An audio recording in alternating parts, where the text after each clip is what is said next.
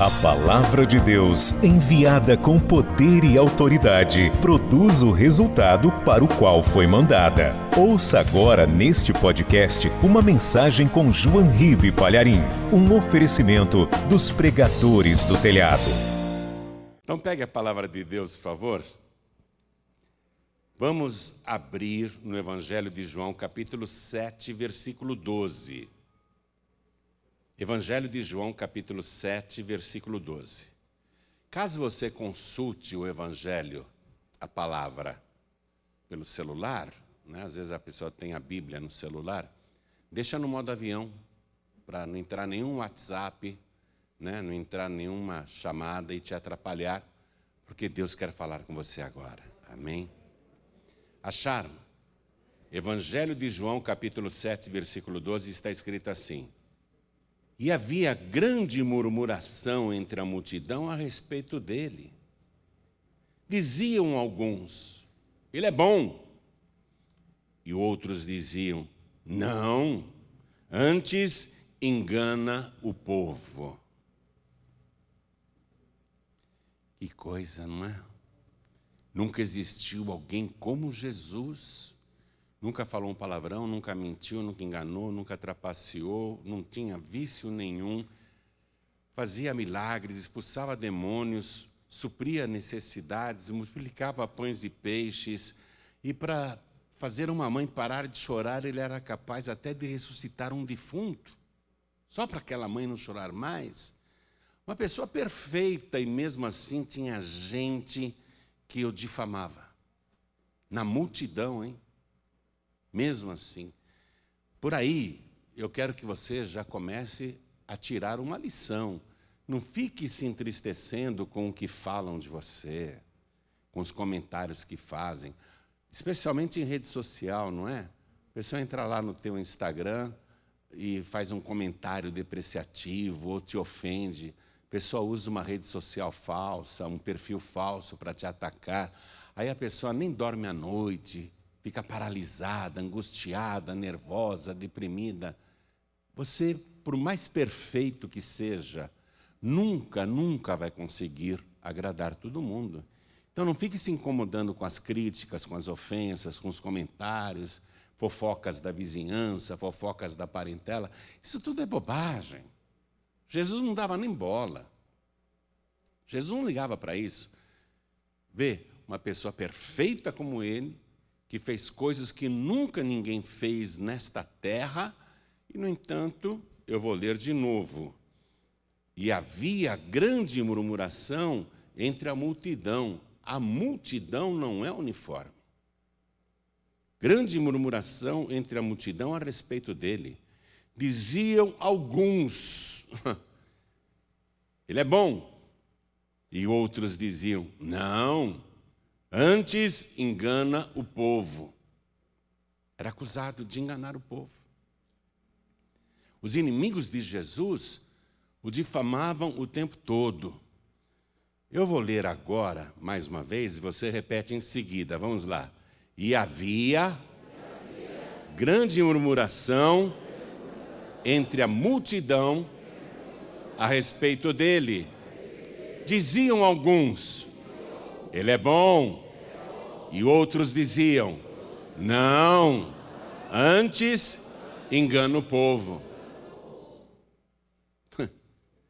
Eita, mundão difícil de conviver.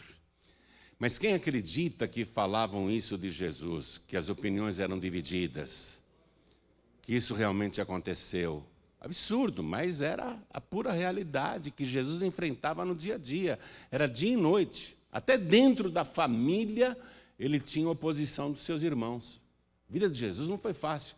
Agora, imagine se manter sem pecado numa situação dessa, quando a vontade é responder, revidar, se vingar, xingar. Imagine você ter serenidade para se manter puro no meio de tanta calúnia e perseguição. Não é fácil. Mas Jesus se mantinha puro e inatingível. Ele conseguia criar um escudo em volta dele que nada, nenhuma seta maligna conseguia penetrar, nem no seu coração, nem na sua mente. Nada o atingia. Quem acredita que Jesus passou por tudo isso, levante a mão. Então, faça o seguinte: desocupe as mãos agora e dê para o Senhor Jesus. E para esta palavra, a melhor salva de palmas que você já deu em toda a sua vida. Ó, oh, mas tem que ser a melhor mesmo. As palmas melhoram quando a gente olha para o céu e diz: Glória ao teu nome, Senhor. Experimenta. Glória, glória ao teu nome, Senhor. Bendito seja o teu nome, Senhor. Isso, continua. Pai querido e Deus amado, esse povo te ama. Esse povo diz que o Senhor é mais que bom. Então recebe o louvor destes que te amam, te admiram, te adoram. E sobre cada uma dessas vidas, derrama a tua bênção, a tua virtude, o teu poder, inclusive sobre os que estão à distância te glorificando, seja pela TV, pelo rádio, pela internet. Meu Deus, abençoe cada uma destas vidas. Agora, Pai, nós queremos ouvir a tua palavra. Vem com teu Espírito Santo. Tome a boca do pregador, tome os lábios do mensageiro Fale o Senhor agora e não o homem. Envia a tua palavra com poder e autoridade. E que a tua palavra vá, percorra toda a terra e prospere naquilo para o qual está sendo enviada. Em nome do Senhor Jesus. Diga amém, Jesus. Poder se assentar, por favor. Os inimigos de Jesus diziam que ele era enganador. Vão falar isso até depois dele morto. Diziam que Jesus era endemoniado. E os líderes religiosos, entre eles fariseus e saduceus e os sacerdotes da época, os rabinos, para impedir que a multidão fosse atrás de Jesus, eles usavam uma calúnia muito forte. Diziam: Ó, oh, não vai atrás dele, não, viu? Ele é do diabo. Ele é de Satanás. Ah, mas ele expulsa os demônios. É, ele expulsa os demônios pelo poder de Beuzebu. É tudo fingimento. Tudo combinado. Ele é do diabo. Aliás, ele é o próprio Beuzebu. Ele é o príncipe dos demônios. Aí as pessoas ficavam com medo.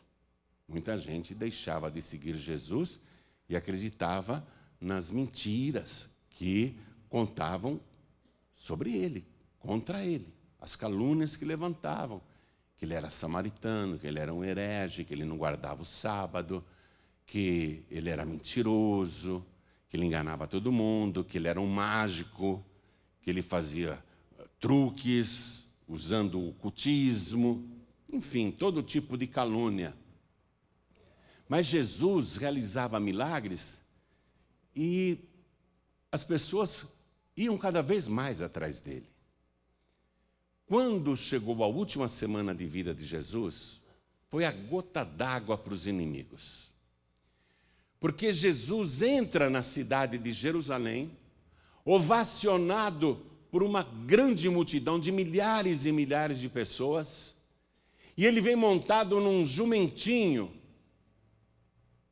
Aí a multidão gritava: Bendito o rei que vem em nome do Senhor! Osana, Osana, que quer dizer, salva-nos, nós te rogamos.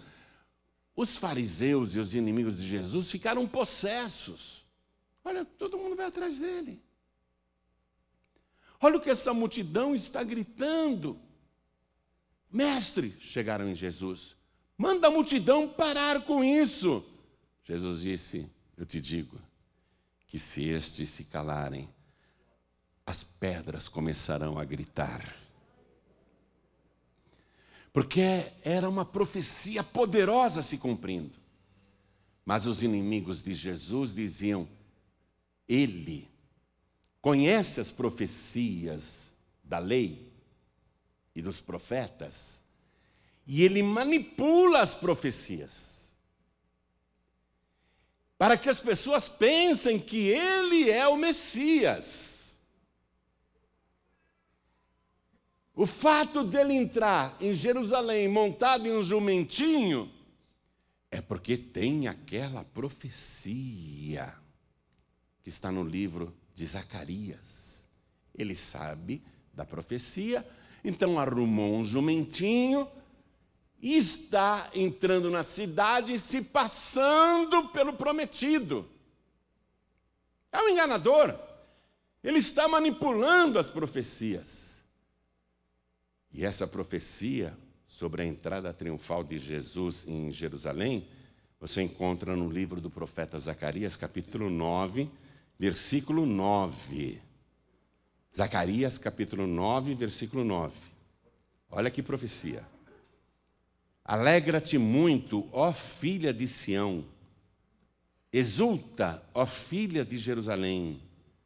Eis que o teu rei virá a ti, justo e salvador pobre e montado sobre um jumento, sobre um asninho, filho de jumenta.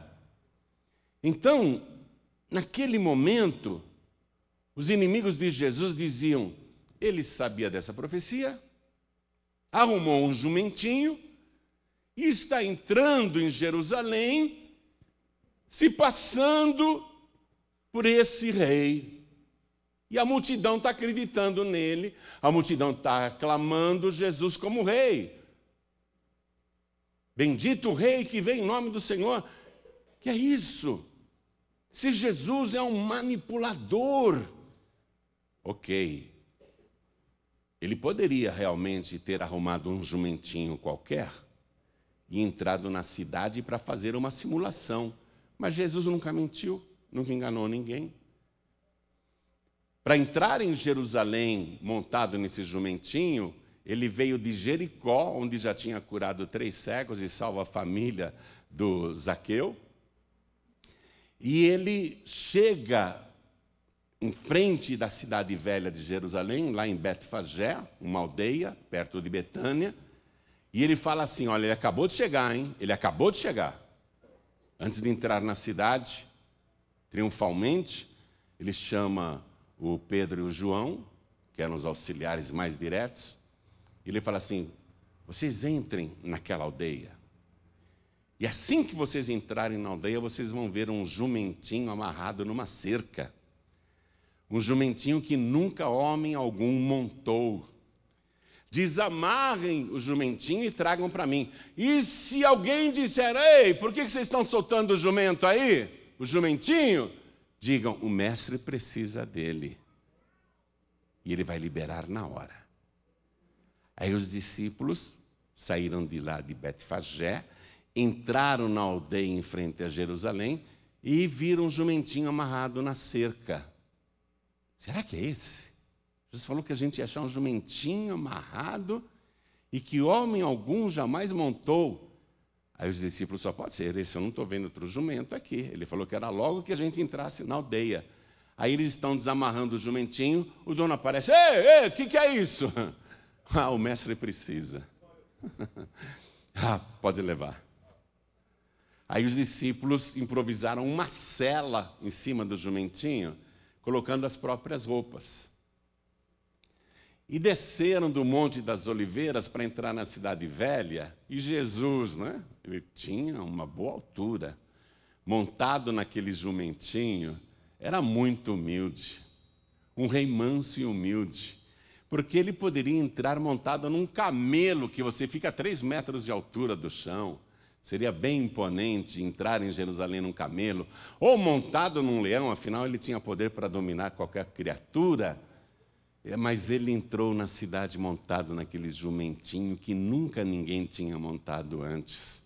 A multidão, quando viu aquilo, imediatamente interpretou como cumprimento da profecia e começou a ovacionar mesmo. Começaram a fazer festa. Finalmente o nosso rei chegou, bendito o rei que vem em nome do Senhor. Tudo acontecendo para se cumprir uma profecia de 500 anos antes, dita por Zacarias. Você vê? Zacarias tinha profetizado que o rei entraria em Jerusalém montado num jumentinho, e falou isso 500 anos antes de acontecer. Mas os inimigos de Jesus disseram: ele está manipulando a profecia. Ele está forçando a profecia para dizer que ele é esse rei. Então, tudo bem. Os inimigos podem falar isso e tem gente que vai acreditar.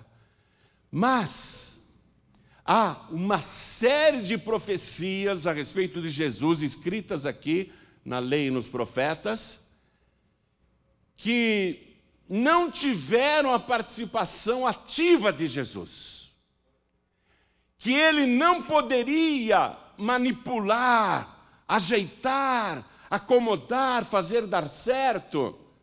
Acontecimentos para os quais ele não estava colaborando e que foram realizados pelos seus inimigos, pessoas que não tinham qualquer interesse em cumprir alguma previsão ou profecia a respeito do Messias. Eu vou citar algumas delas, não são todas, porque Jesus falava assim: examinem as Escrituras, porque cuidai ter nelas a vida eterna, e são elas que de mim testificam. Então, há muita profecia a respeito de Jesus no Antigo Testamento.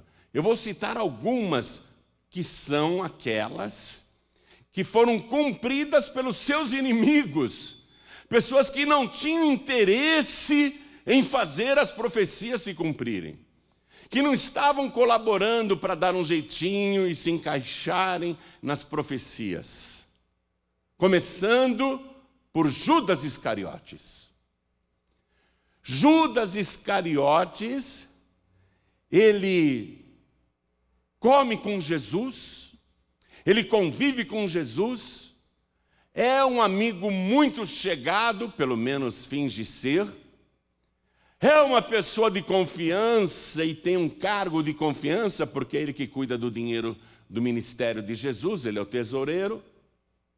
É uma pessoa que tem autoridade financeira, porque é ele que compra, é ele que negocia, é ele que guarda o dinheiro, é ele que provê o mantimento para o grupo. Esse amigo de Jesus, ele chegava a beijar Jesus. Era assim, um dos mais chegados.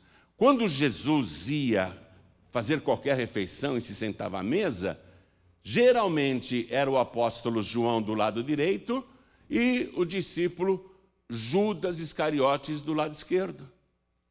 Judas estava sempre sentado perto de Jesus. Quem olhasse dizia: Esse daí é chegado no homem, ó. esse daí é um dos assessores diretos mais importantes de Jesus. Esse tem autoridade. Se a gente quiser falar com Jesus, tem que falar primeiro com Judas ou com João, porque eles são mais próximos de Jesus.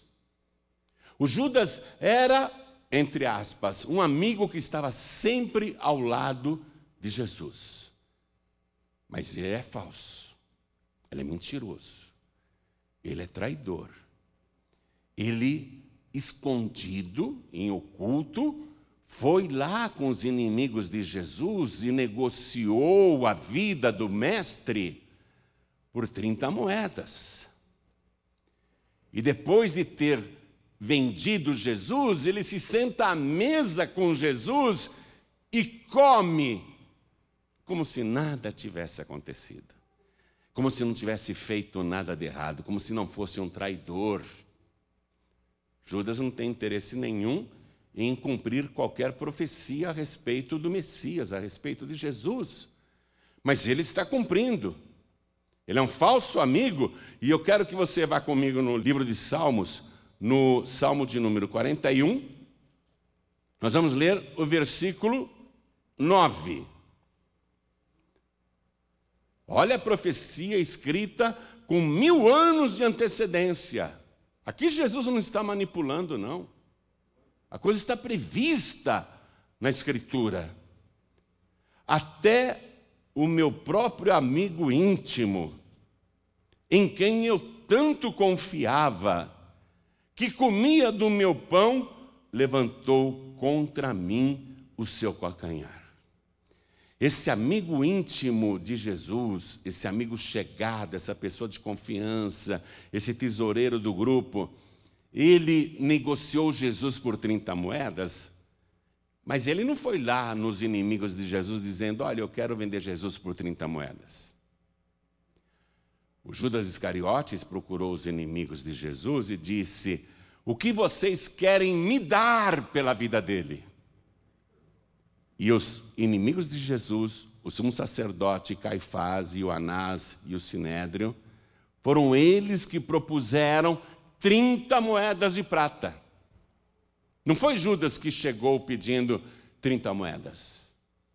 Quer dizer que os inimigos de Jesus lá no templo, o sumo sacerdote Caifás, especialmente, e o Anás, eles não tinham interesse algum em cumprir uma profecia de Jesus. Eles não tinham interesse algum de fazer qualquer profecia a respeito do Messias dar certo, se cumprir. Então Jesus não tem como manipular o Caifás, não tem como manipular o Anás, não tem como manipular o Judas, porque eles estão lá em oculto, em secreto, tramando a morte de Jesus. E justamente os sumos sacerdotes Caifás e Anás oferecem para Judas 30 moedas de prata. Eles avaliaram Jesus em 30 moedas. Era uma fortuna para o Judas. Judas seria um homem rico depois daquela Páscoa. E isso estava previsto também no livro do profeta Zacarias. Vá comigo, por favor, de volta ao livro de Zacarias, capítulo 11, versículo 12. Escute. Isso foi escrito 500 anos antes de se cumprir. E eu disse-lhes: Se parece bem aos vossos olhos, dai-me o que me é devido, e se não, deixai-o. E pesaram o meu salário trinta moedas de prata. Já estava previsto. Jesus não está manipulando os fatos, porque ele já sabia do que iria acontecer. Os sacerdotes ofereceram as 30 moedas. Judas recebeu aquelas moedas, traiu Jesus. E depois, olha só, quando ele vê a besteira que fez, ele vai ficar cheio de remorsos e ele vai voltar lá no templo para desfazer o negócio. Ele quer devolver as 30 moedas. O Judas sabe que Jesus está lá preso, condenado, torturado, ele se arrepende, ele está cheio de remorso, ele procura as autoridades religiosas de Israel, ele procura Caifás e o Anás e leva o dinheiro de volta. Quero desfazer o negócio. Eu pequei traindo sangue inocente. Judas diz isso. E o que Judas faz? Peguem as moedas de volta, não quero mais essas 30 moedas. Os sacerdotes dizem: Isso é problema seu.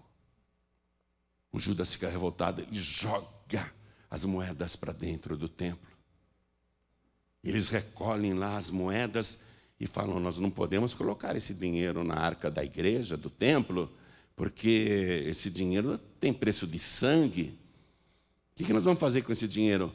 Ah, vamos comprar o terreno daquele oleiro e vamos fazer um cemitério para os estrangeiros, porque morrem muitos romanos aqui em Israel e eles serão sepultados ali.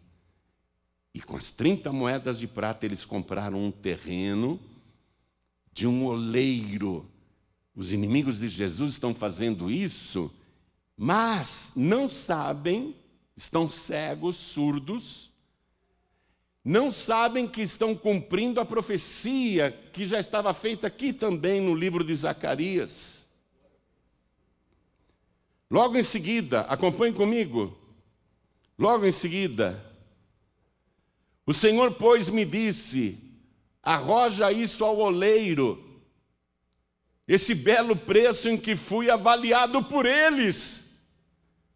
E tomei as trinta moedas de prata e as arrojei ao oleiro na casa do Senhor.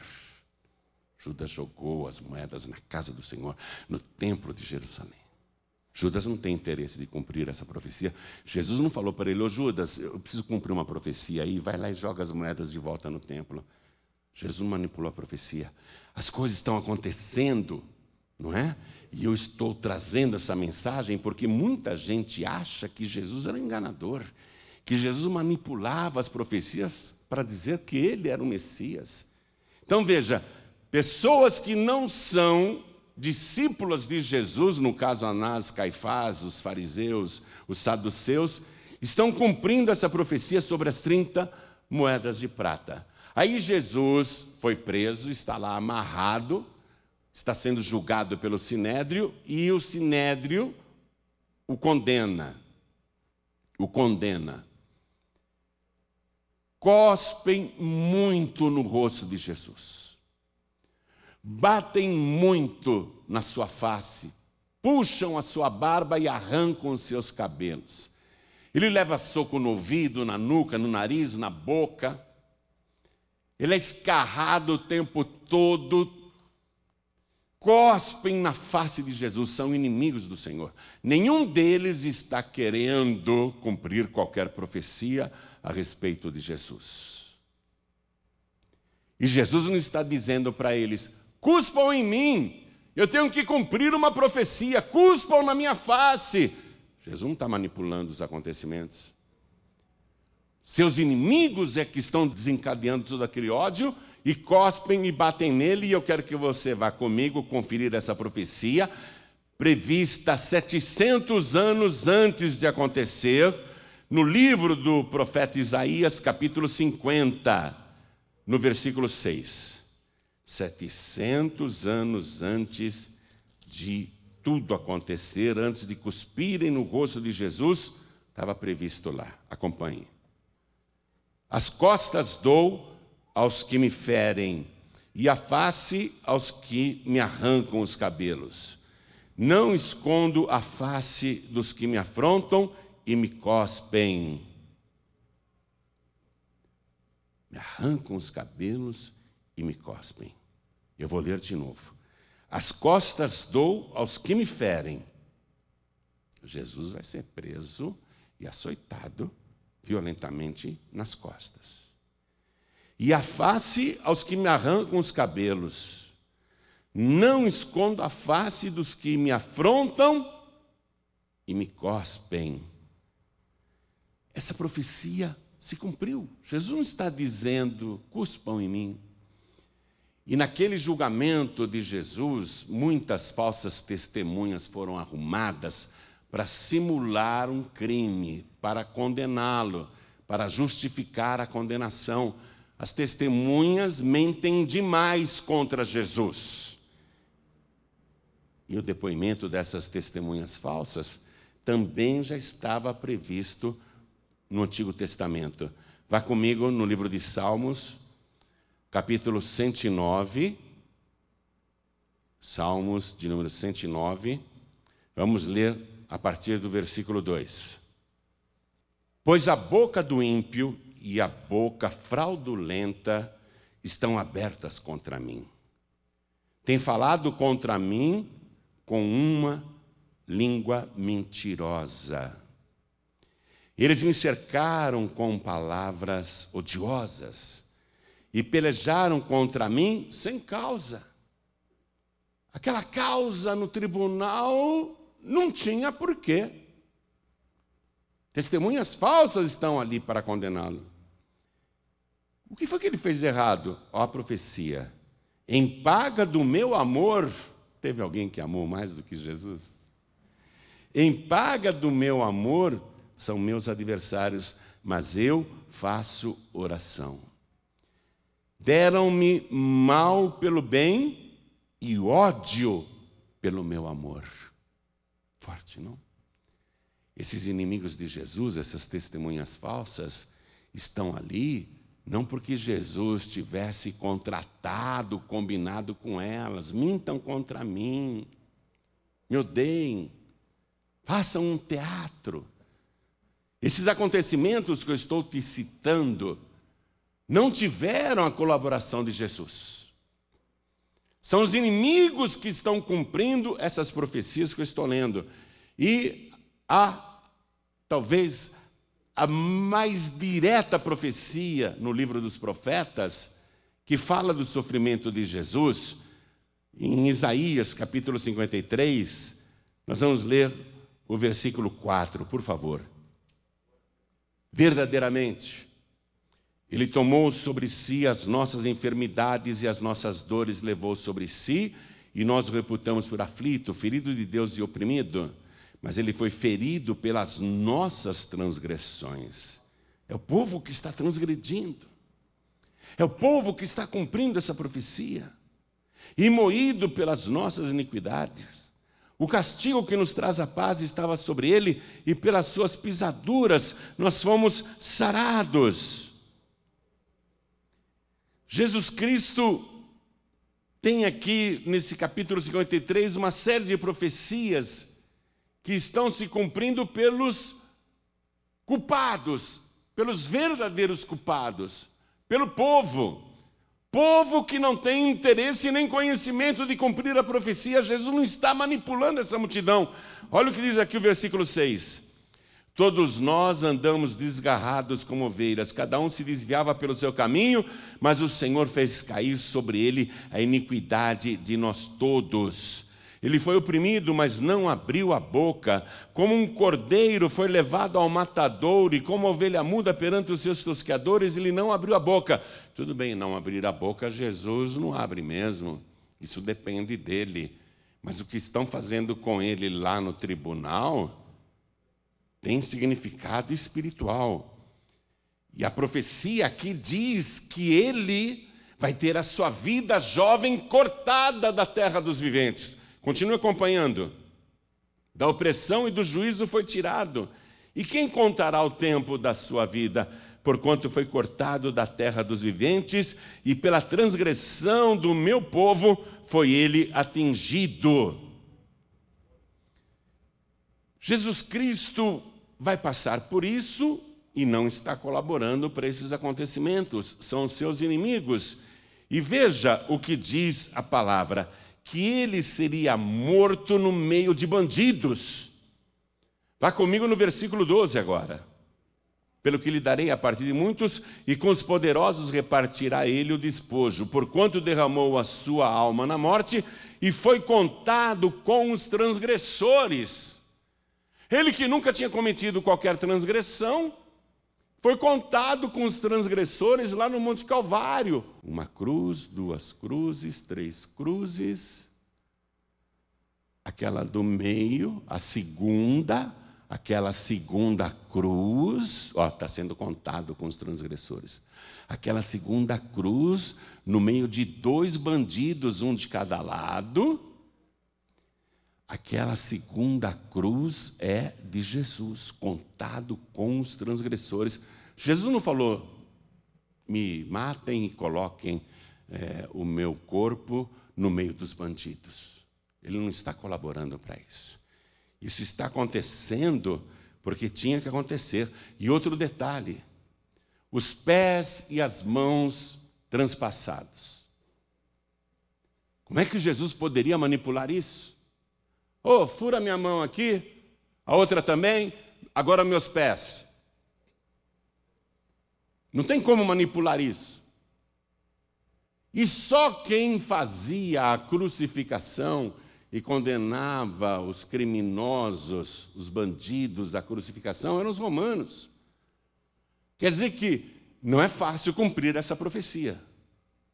Essa profecia seria muito difícil de se cumprir porque dependeria de uma época em que um povo, uma nação que crucifica os criminosos, tomasse conta de Israel. E furar as mãos e os pés de um inocente, Jesus não tem como manipular isso, e está previsto aqui. Está previsto aqui. Quero que você vá comigo, por favor, no Salmo de número 22, livro de Salmos. Nós vamos ler o versículo 16. Olha o que está escrito. Pois me rodearam cães. Ah, a palavra cão na Bíblia Sagrada é para se referir aos cães infiéis, aos estrangeiros, os pagãos. pois me rodearam cães. O ajuntamento dos malfeitores me cercou. São homens cruéis, soldados romanos, acostumados a matar, a torturar. Transpassaram-me as mãos e os pés. Isso previsto mil anos, mil anos antes de acontecer. Como que Jesus vai manipular essa profecia? Ó, agora enfia aqui o prego na mão direita, na mão esquerda e nos meus pés. Soldados romanos, me obedeçam, viu? Façam isso. Eu tenho que cumprir uma profecia que está lá no livro de Salmos. Eu sou o Messias, não pode falhar essa profecia. Vocês têm que me, me colocar na cruz, vocês, vocês têm que me pregar. Não tem como manipular isso? Transpassaram-me as mãos e os pés. Quando Jesus estava lá pendurado no madeiro, praticamente nu, só um pano envolvendo a cintura, como se fosse uma cueca improvisada. Ele estava agonizando e Jesus tinha boas vestes. Os soldados romanos que crucificaram Jesus eram quatro. Eles resolvem ficar com as roupas do crucificado. E eles estão lá sentados, de costas para a cruz, fazendo joguinhos, e eles dizem: vamos dividir aqui as vestes de Yeshua. Essa é sua, essa é sua, essa é sua, essa é minha. Está justo isso? Agora tem essa túnica aqui, ó, preciosíssima, sem costura, foi tecida praticamente no corpo dele, não tem uma costura, feita sob medida. É uma túnica muito cara. Nós não podemos rasgá-la e dividir em quatro. Nós vamos ter que fazer um sorteio aqui, e é por isso que eu sou contra sorteio, qualquer tipo de sorteio soldados romanos que não são discípulos de Jesus, que não conhecem nenhuma profecia, estão dizendo: nós vamos ter que fazer um sorteio aqui, vamos lançar sortes para ver quem é que fica com essa túnica preciosa, essa roupa maravilhosa. E eles jogaram lá as sortes e um ganhou e ficou comemorando: Eu ganhei, eu ganhei a túnica, a túnica é minha. E Jesus assistindo tudo isso preso no madeiro. Não tem como ele manipular ninguém. Não dá para ele dizer para os soldados romanos: Ó, oh, agora sorteio minha túnica aí. Ele está quieto, sangrando. Ainda no Salmo de número 22, eu quero ler o versículo 18. Repartem entre si as minhas vestes e lançam sortes sobre a minha túnica. Mil anos antes de tudo acontecer, Jesus está lá na cruz. Não está manipulando nada nem ninguém, porque esses que estão cumprindo as profecias são inimigos de Jesus. Tem uma profecia que tem que se cumprir. Ele tem que beber vinagre na cruz. Mas ele não vai dizer para os soldados: vocês têm vinagre aí para me dar? Ele só vai dizer: tenho sede. Quando uma pessoa tem sede, leva-se água para ela. Deveriam ter levado água para Jesus, mas levaram vinagre para ele. Salmo de número 69, vamos ler o versículo 21. Deram-me fel por mantimento, e na minha sede me deram a beber vinagre. Jesus não está manipulando essa profecia, porque são seus inimigos romanos, pagãos, hereges, que estão cumprindo essa profecia maravilhosa. Jesus está quieto na dele e fornecendo provas para a humanidade de que realmente as Escrituras falam dele, testificam dele. E que Jesus é a causa da vida eterna. Examinais as Escrituras, ele pregou, porque cuidais ter nelas a vida eterna, e são elas que de mim testificam. Estão falando dele. Mas ele está lá agora, morto. Preste atenção, ele morreu. Ele morreu, quase três horas da tarde. Ele morreu. Os inimigos de Jesus não sabiam que ele estava morto. Foram até Pilatos e disseram assim: Pilatos, aqueles três condenados estão bem na entrada da cidade e o povo está chegando para a Páscoa. E amanhã é o nosso sábado de Páscoa, começa a nossa semana de Páscoa. E não é bom que aquelas pessoas condenadas fiquem ali agonizando. Vai manchar a nossa festa de Páscoa. Precisamos que a morte daqueles crucificados seja apressada. Pilatos, manda quebrar as pernas para que eles morram rapidamente por falta de ar, porque com as pernas quebradas eles não conseguirão se esticar, o pulmão vai ficar comprimido, eles morrem em alguns minutos. Aí Pilatos deu ordem: quebrem as pernas dos três crucificados. E foram lá os soldados, com barras de ferro grossas e pesadas. Chegaram na cruz do lado esquerdo, o bandido estava agonizando. E um dos guardas começou a dar pancadas violentas tanto no fêmur como na parte de baixo e no joelho. E o condenado gritava de dor com cada pancada até que os ossos plá, quebraram, o corpo rendeu, a fratura exposta, o criminoso do lado esquerdo não conseguia mais se esticar, em poucos minutos morreu. Isso chama-se crucifrágio os romanos aplicavam isso para acelerar a morte na cruz. O outro soldado foi até o criminoso que estava do outro lado e começou também a bater no fêmur, na perna, na rótula, e pancadas, cada golpe que dava o bandido gritava de dor, até que pá, quebrou o osso, as pernas se encolheram, o criminoso asfixiado, não conseguia mais se esticar, o peito comprimido, morreu de falta de ar. Aí eles foram quebrar as pernas de Jesus. Vamos quebrar as pernas desse que está no meio.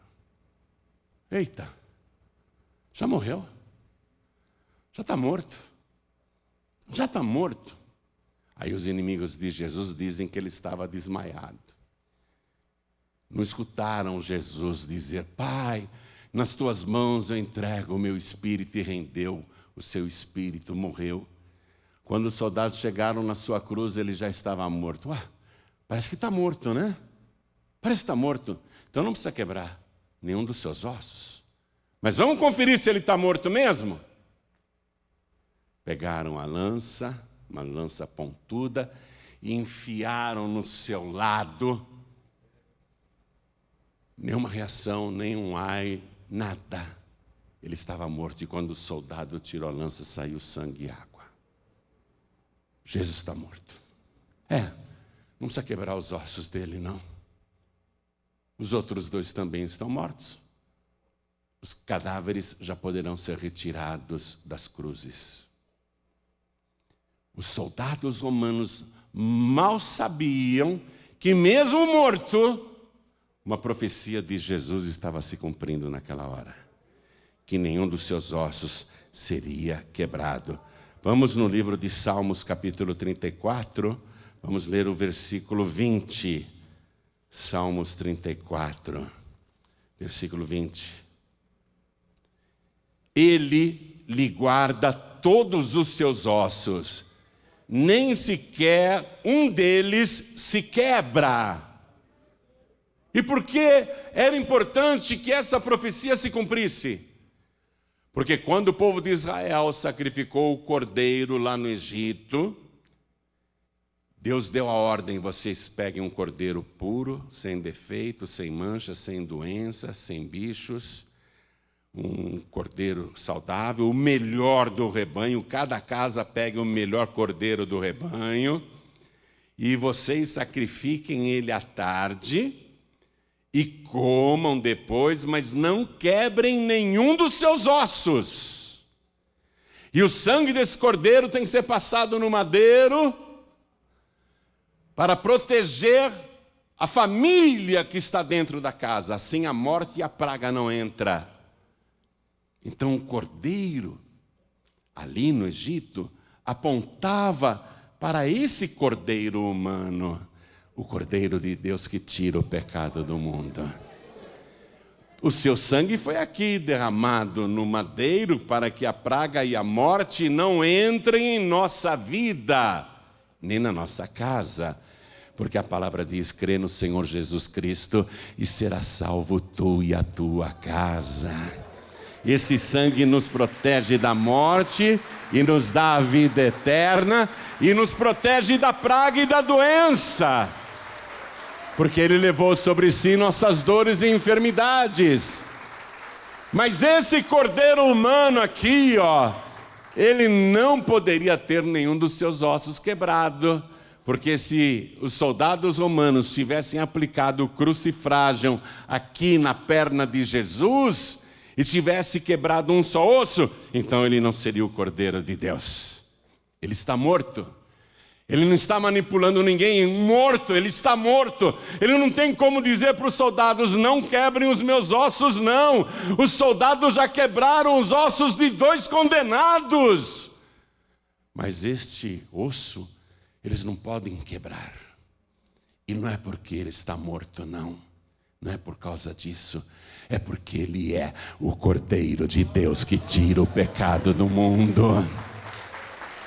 E quem está guardando este cordeiro agora é o próprio Deus.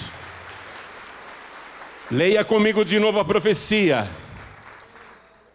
Ele guarda todos os seus ossos. Ele quem? Deus.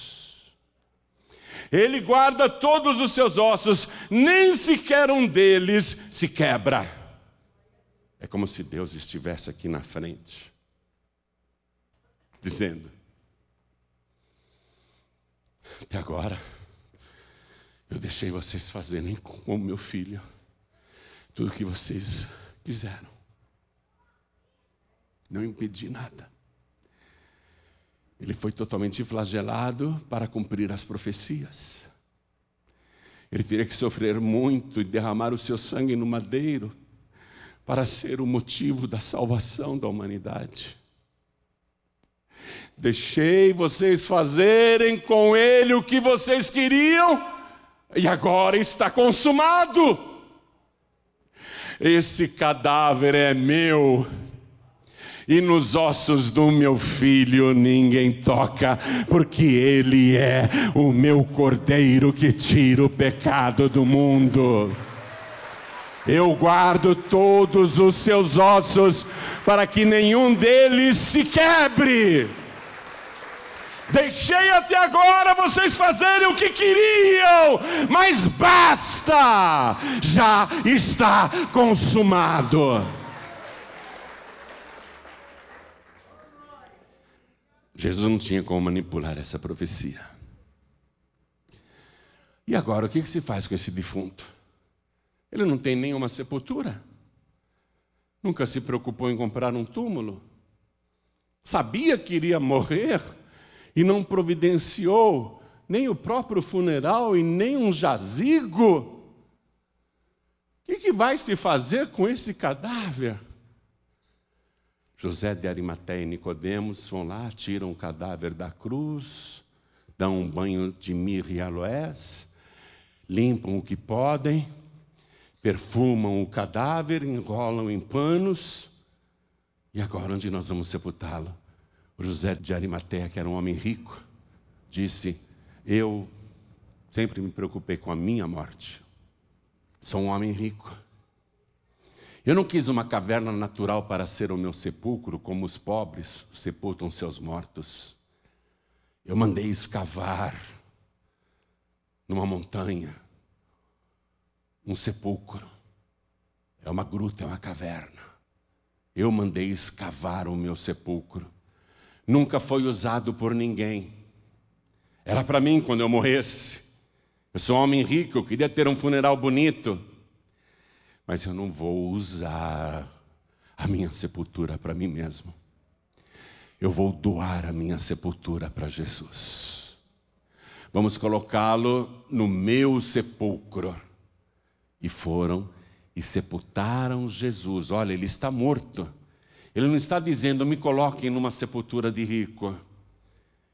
Me sepultem num cemitério importante numa sepultura nobre. Não, ele não está falando nada, ele está morto, ele está mudo.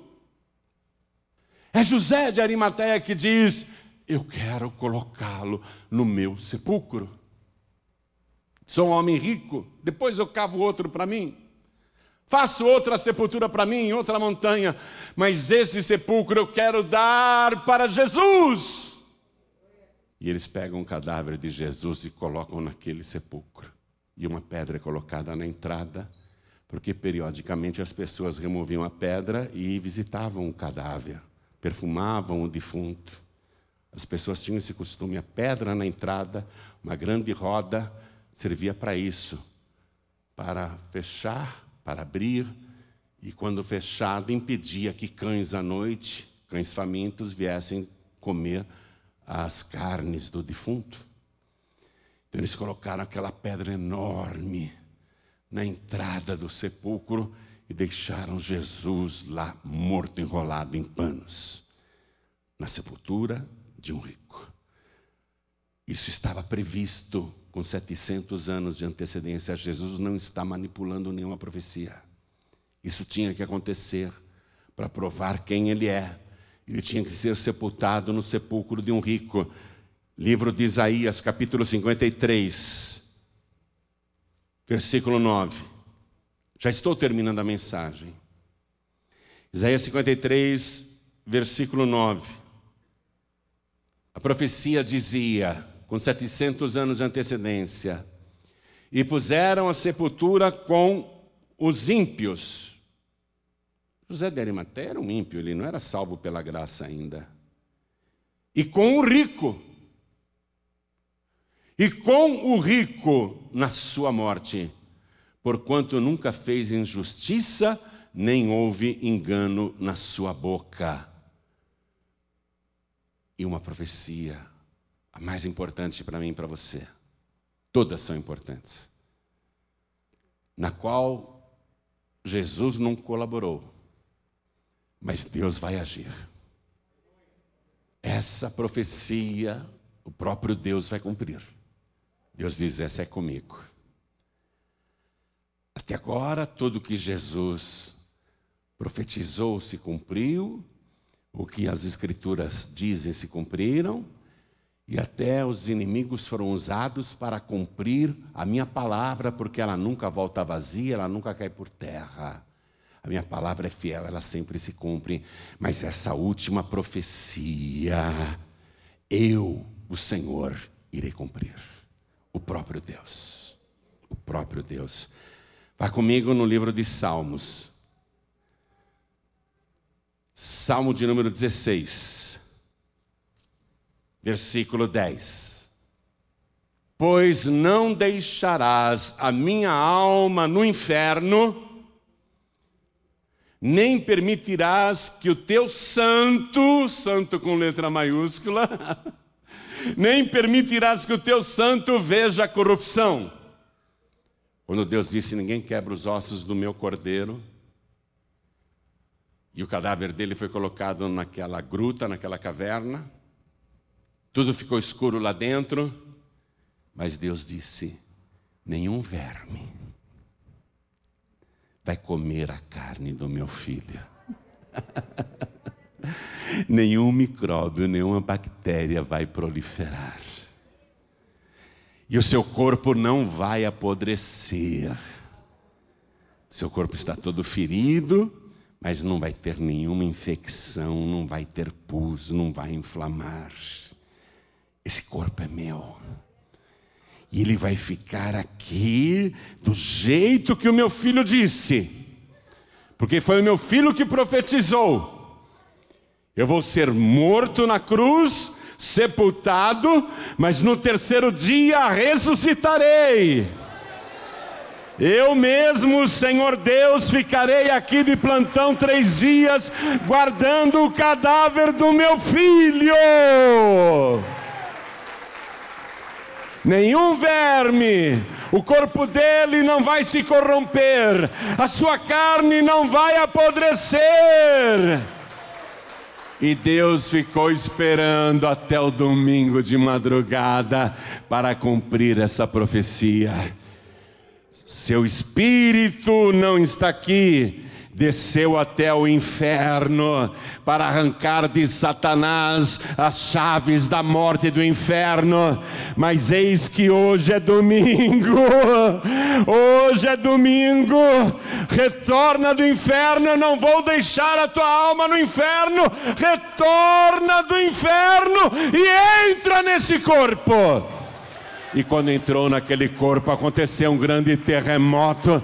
A pedra saiu da frente, movida por um anjo, e uma claridade, um clarão extraordinário, e aquele que estava morto, cujo corpo estava enfaixado, atravessou os lençóis e ressuscitou. Ele não poderia ter manipulado tudo isso.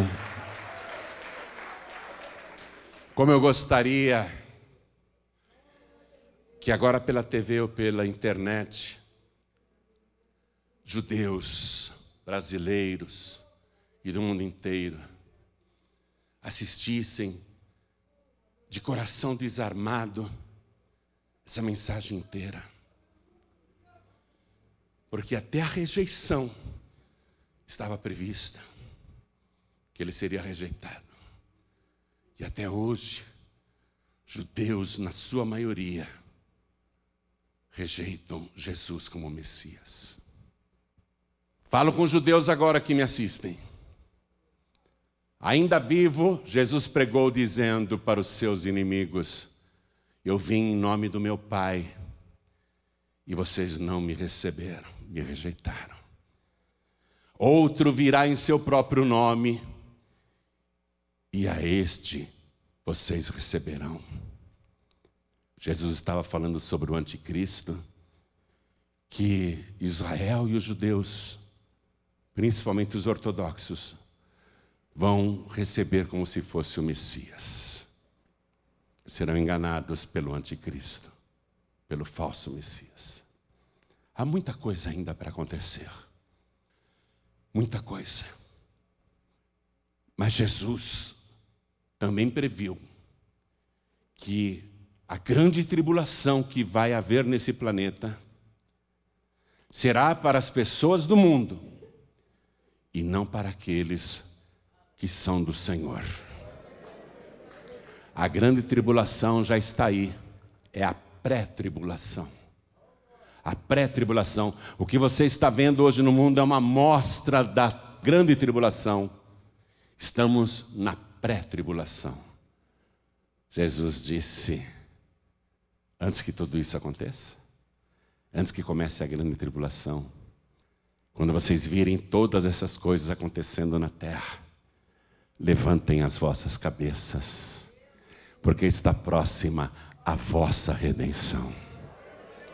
A qualquer momento, Jesus vai voltar. Não visivelmente para o planeta. Ele vai voltar em oculto para que Israel depois receba o anticristo neste mundo. Essa profecia ainda vai se cumprir.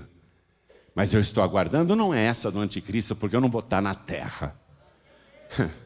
Você não precisa se preocupar com o anticristo. Se você é de Cristo, do verdadeiro Cristo, você não precisa se preocupar com o anticristo nem com a grande tribulação, porque quem é de Cristo, esteja onde estiver, pode até estar dormindo numa cama, Jesus disse: estarão dois numa cama, um será tomado, outro será deixado. Estarão dois no campo, um será tomado, outro será deixado. Estarão dois na cidade, um será tomado, outro será deixado. Estarão dois no moinho, um será tomado e outro será deixado. Eu quero dizer isso. Não me interessa o anticristo, não me interessa a grande tribulação, me interessa ficar com os meus ouvidos bem abertos e olhando para o céu, porque muito breve aquele que disse que viria, virá e não tardará. Ele está às portas e nós temos que esperar para ouvir o som da trombeta, para começar o arrebatamento. Eu espero esse grande dia que está cada vez mais perto. Quem está esperando esse grande dia? Fica de pé, por favor. Eu te provei que Jesus não manipulou as profecias. Ele é quem ele é. Ele tem um controle absoluto sobre o tempo, sobre os fatos, sobre os acontecimentos sobre as pessoas. Ele controla até o cair da folha de uma árvore. Nenhum passarinho cai por terra se ele não permitir. Ele tem o controle de tudo, por isso que mesmo morto, as profecias estavam se cumprindo e se cumpriram quando ele estava amarrado e mudo e se cumpriram pelos seus inimigos. Pessoas que não tinham nenhum interesse naquela história, no cumprimento daquelas profecias. Não eram discípulas de Jesus. Não eram seguidores de Jesus. Mas todas as profecias se cumpriram. Ouve agora um pregador. Ouve agora. Deus está te mostrando com clareza quem é Jesus e o que está para acontecer na terra a qualquer momento. E Ele está te dando mais uma, mais uma, e você é testemunha de que foram várias, mas agora Ele está te dando mais uma oportunidade de se render àquele que vive para sempre, de se entregar ao Rei dos Reis e Senhor dos Senhores de se entregar àquele que não apenas é o teu Criador, mas principalmente se fez o teu Salvador. Ele te criou, mas disse: A mim não basta apenas criar esta pessoa tão maravilhosa, essa máquina tão perfeita e bela. A mim não basta isso. Eu tenho que salvar esta vida. Eu tenho que levar esta pessoa comigo no arrebatamento. E se eu pedir a alma dela antes, eu a receberei pessoalmente no paraíso. Jesus Cristo desceu do céu para subir na cruz. Desceu da cruz para ficar nas entranhas da terra desceu até o inferno para derrotar Satanás, subiu de novo para a sepultura, para estar conosco para sempre.